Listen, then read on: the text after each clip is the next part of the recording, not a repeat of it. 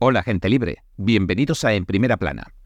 El nivel de intervencionismo económico y social que están aplicando los gobiernos occidentales, como el de Estados Unidos, bajo la bandera de la catástrofe climática, podría haber alcanzado extremos surrealistas y estar incluso empezando a pasarles factura. En prácticamente todos estos países occidentales se observa un patrón. Se imponen planificaciones centrales al más puro estilo soviético. Tomemos como ejemplo las llamadas emisiones netas cero de carbono, que están fuertemente subsidiadas por el contribuyente. Este tipo de iniciativas legislativas climáticas están plagadas de todo tipo de subvenciones, facilidades y mandatos que, al tiempo que reducen derechos y libertades básicas, posibilitan la imposición de la industria de la energía verde. No obstante, este sector de las energías renovables se ha topado con la misma barrera una y otra vez, la diáfana realidad. Ahora, de hecho, parece estar atravesando un momento tan crítico que podría acabar suponiendo su desaparición. Pero, antes de entrar en materia, unas palabras sobre el patrocinador de nuestro programa de hoy. La VPN, Private Internet Access. Debe saber que al conectarse a las redes Wi-Fi públicas de cafeterías, centros comerciales o incluso coworking, por ejemplo, está transmitiendo muchos datos confidenciales sin ninguna privacidad. Una red privada virtual o VPN, como la que ofrece Private Internet Access, oculta sus datos, su infraestructura de servidores de primera clase le permiten navegar desde cualquier lugar imprevisto y con garantías, con la tranquilidad de que usted y solo usted ve lo que está haciendo en Internet. Ni siquiera la propia Private Internet Access, según declara, almacena sus datos, y esto lo han defendido incluso ante los tribunales, también es excelente para ver contenidos que están restringidos geográficamente en 91 países o en los 50 estados de Estados Unidos. Y además, basta con una sola suscripción para toda la familia y todos los dispositivos. Puede registrarse a través del enlace de la descripción piavpn.com slash en primera plana para obtener un 83% de descuento, es decir, por poco más de 2 dólares al mes. Y además obtiene 4 meses extra completamente gratis. Centrémonos en Estados Unidos uno de los ejemplos más patentes del fracaso de la energía verde como vamos a ver. Cada vez son más los estadounidenses que se sienten molestos con estas iniciativas de planificación central del tipo emisiones netas cero de la administración Biden.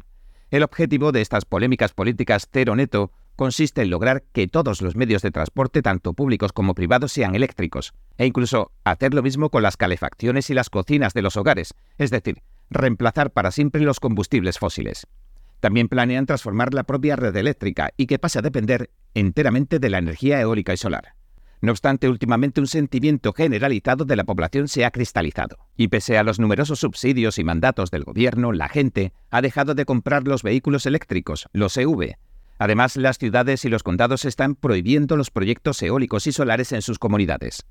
Un artículo del Epoch Times trata en profundidad de este asunto dice que los propios concesionarios de automóviles están viendo cómo el número de vehículos eléctricos que no se venden aumenta día tras día.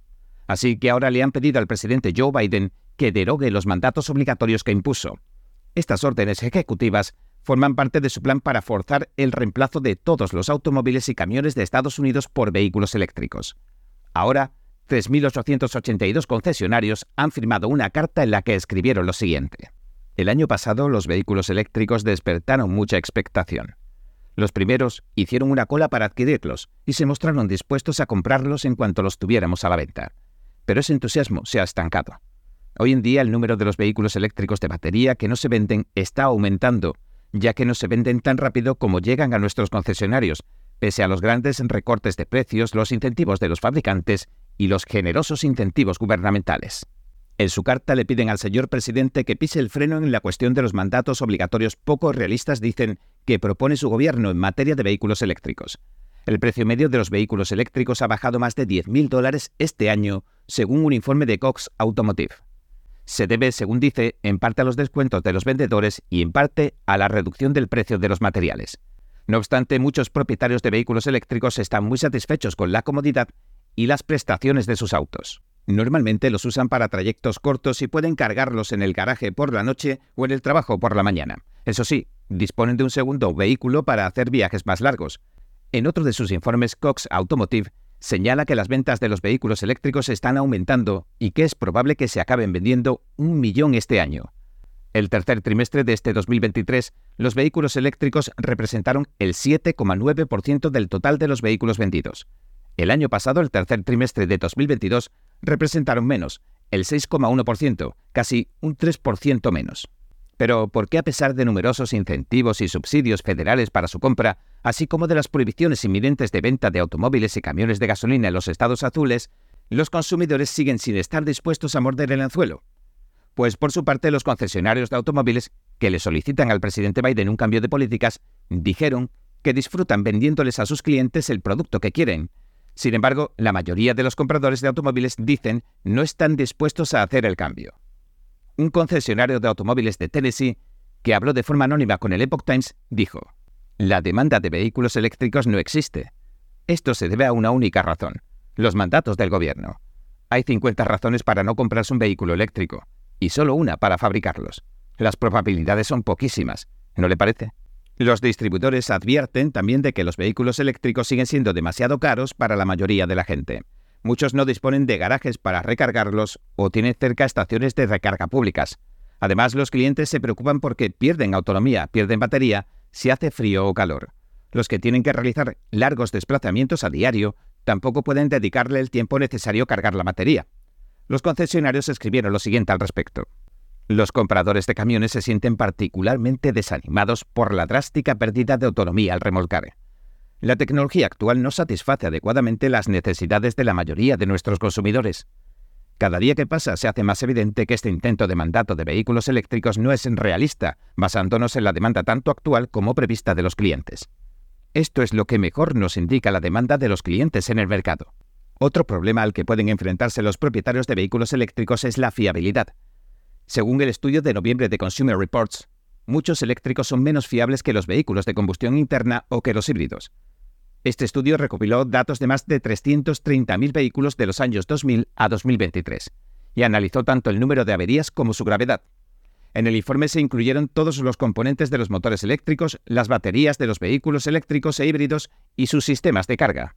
Las cinco marcas más fiables fueron Lexus, Toyota, propietaria de Lexus, Mini, propiedad de BMW, Acura y Honda, propietaria de Acura. Aunque estos fabricantes de automóviles también fabrican vehículos eléctricos, Toyota se ha destacado entre sus homólogos como un escéptico de los vehículos eléctricos. Dice que los consumidores deben elegir qué tecnología quieren. La compañía se ha centrado en los híbridos para aquellos que priorizan la reducción de las emisiones de CO2. Tesla, el fabricante de vehículos eléctricos más vendido, ocupa el puesto 14 del estudio. Rivian, otro fabricante estadounidense de vehículos eléctricos, ocupa el puesto 28. Consumer Reports concluye diciendo lo siguiente. En general, los híbridos tienen un 26% menos de problemas que los vehículos propulsados por motores de combustión interna. Pero los vehículos eléctricos tienen un 79% más de problemas que los vehículos de gasolina.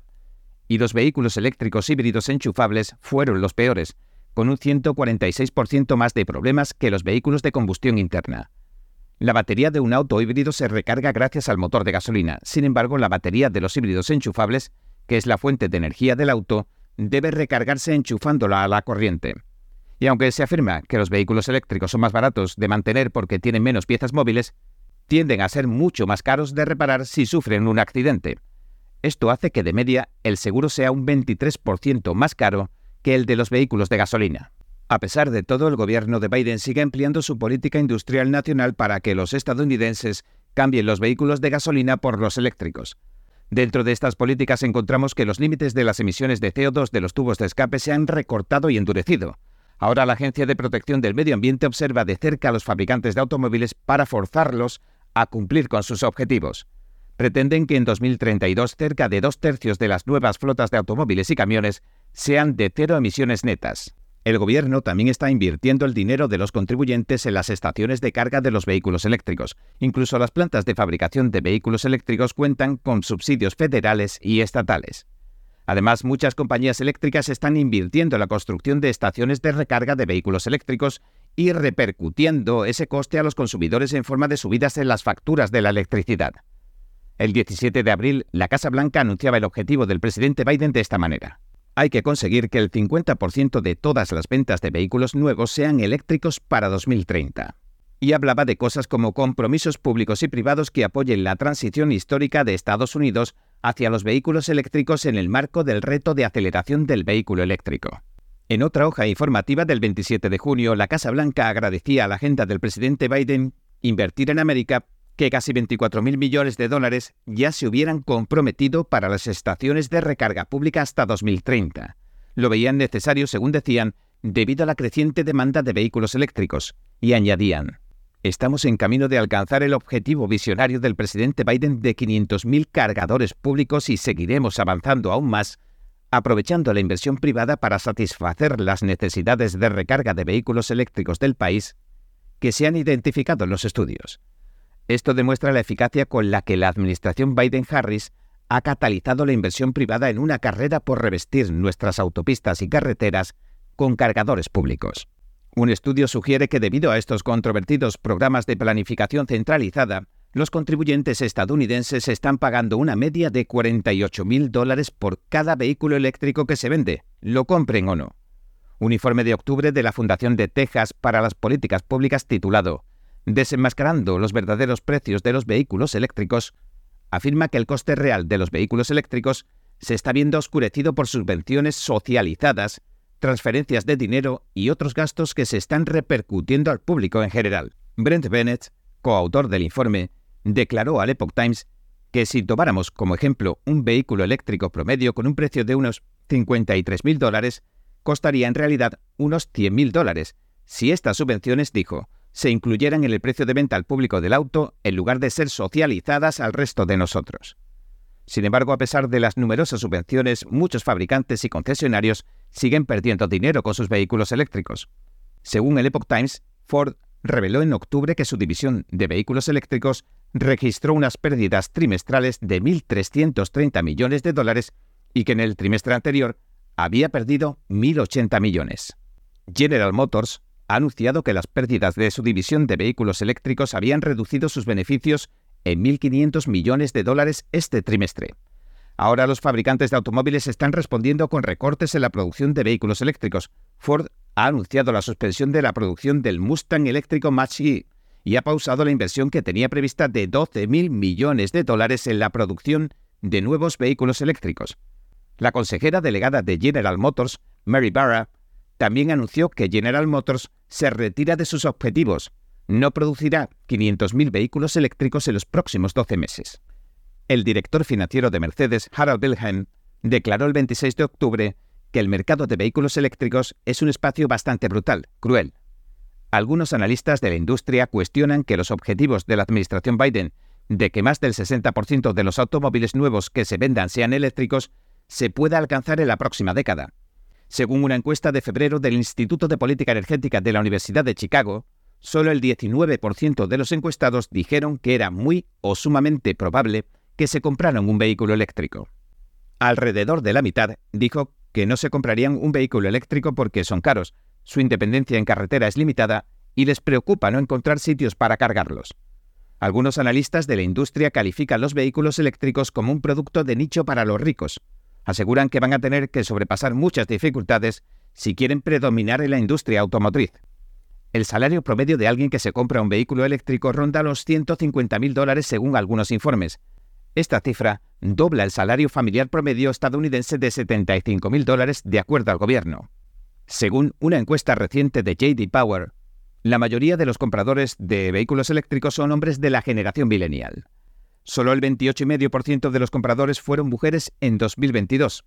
Mientras tanto, más de 600 ciudades de todo Estados Unidos han decidido ya bloquear o prohibir los gigantescos proyectos solares, eólicos y de otras tantas empresas de energías renovables porque creen, dicen, que perjudican el medio ambiente, de acuerdo a la base de datos Reliable Reaction, recopilada por el periodista y escritor Robert Bryce. Solo en octubre, siete ciudades aprobaron medidas para paralizar proyectos eólicos y solares en Ohio, Kentucky y Pensilvania.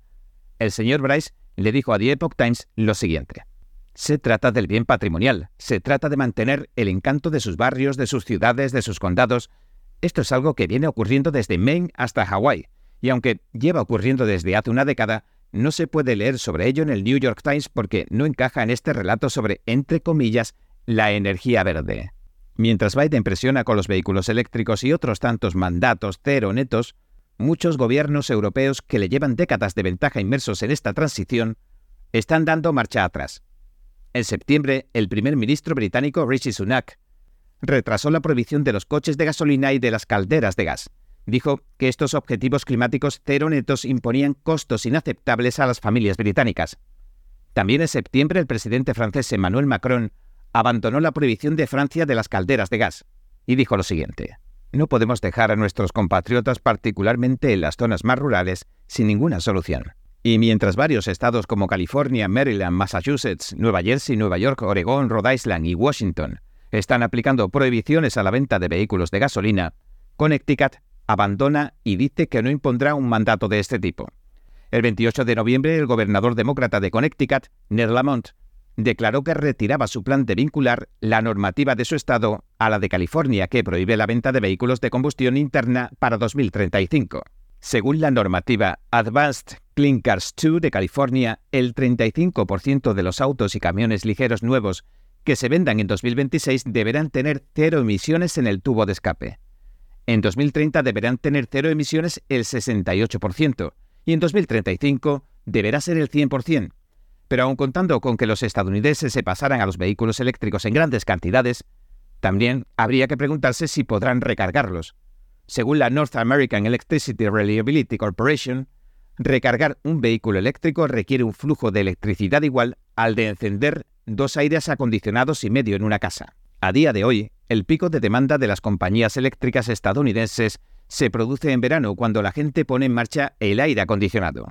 Un informe de Kevala, una empresa de análisis de redes, afirma que California tendrá que gastar hasta 50.000 millones de dólares de aquí a 2035 para añadir capacidad suficiente para cumplir sus objetivos en materia de vehículos eléctricos. Esto aumentará aún más el precio de las facturas eléctricas de los californianos, que ya duplican la media nacional. Además, muchos análisis sobre el uso de la energía dicen que para que la red pueda hacer frente al aumento que se prevé de la demanda, los conductores de vehículos eléctricos solo deberían recargarlos por la noche. A estas horas del día la demanda generalizada es menor, dicen, pero esto también podría limitar el uso de vehículos eléctricos a quienes pueden recargarlos en sus garajes o son noctámbulos.